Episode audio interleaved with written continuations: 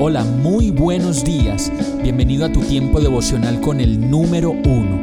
Qué alegría saludarte con la certeza de que Dios está obrando en tu vida su perfecta y buena voluntad, ya sea porque estás aprendiendo de un momento difícil o porque estás disfrutando de su amor a plenitud con paz y tranquilidad.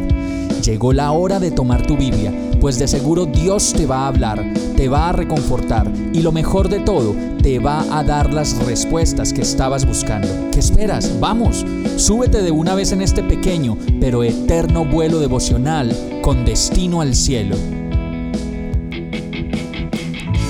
Y el mensaje de hoy se llama Más de lo que puedo aguantar. Primera de Corintios 10:13 dice, pero Dios es fiel y no permitirá que ustedes sean tentados más allá de lo que puedan aguantar. Más bien cuando llegue la tentación, Él les dará también una salida a fin de que puedan resistir. Una de las características más evidentes de la tentación es que viene a nosotros diciéndonos que es irresistible, que no podemos soportar tanta provocación, que somos débiles ante su presencia y que sí o sí debemos caer en ella. Pero después de conocer que la tentación es común al género humano y que en este mundo sufriremos tentaciones, también podemos leer que su palabra dice que Dios es fiel y no permitirá que seamos tentados más allá de lo que podemos aguantar. Eso quiere decir que siempre, siempre, óigalo bien, siempre que venga una tentación a nosotros, la salida está más cerca de lo que nos imaginamos. Y podemos simplemente huir de ese lugar, cambiar de actividad, cambiar de amigos, cambiar de ciudad, de trabajo, de hábitos, de lugares que estemos visitando y nos metan en tentación y de todo aquello que en algún momento nos pueda someter a sentir algo que decimos nosotros no lo puedo resistir. Y para eso tenemos una seguridad.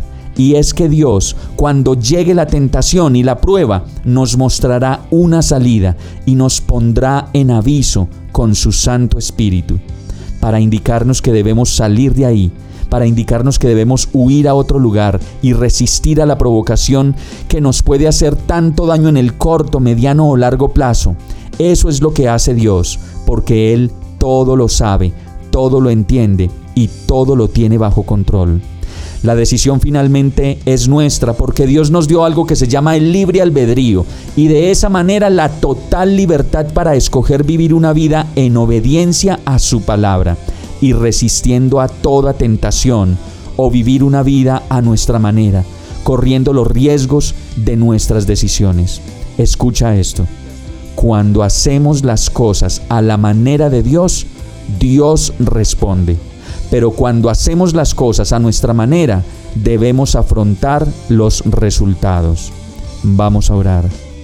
Señor, gracias por ayudarme en medio de las provocaciones y tentaciones que se me presentan en la vida, pues solo tú me puedes indicar el camino correcto a seguir Gracias por hablarme de la manera como lo haces y por darme siempre una salida correcta que me permita guardarme de todo sufrimiento y dolor que me pueda apartar de las personas que amo y sobre todo de ti. Todo esto te lo pido en el nombre de Jesús. Amén.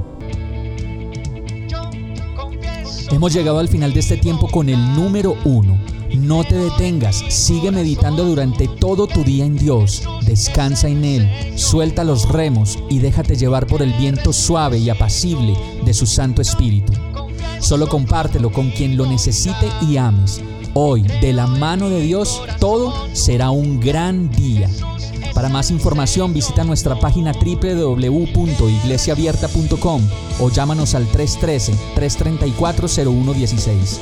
Oramos y rogamos para que cada día te enamores más de Dios y para que no pares de pasar todo tu tiempo con el número uno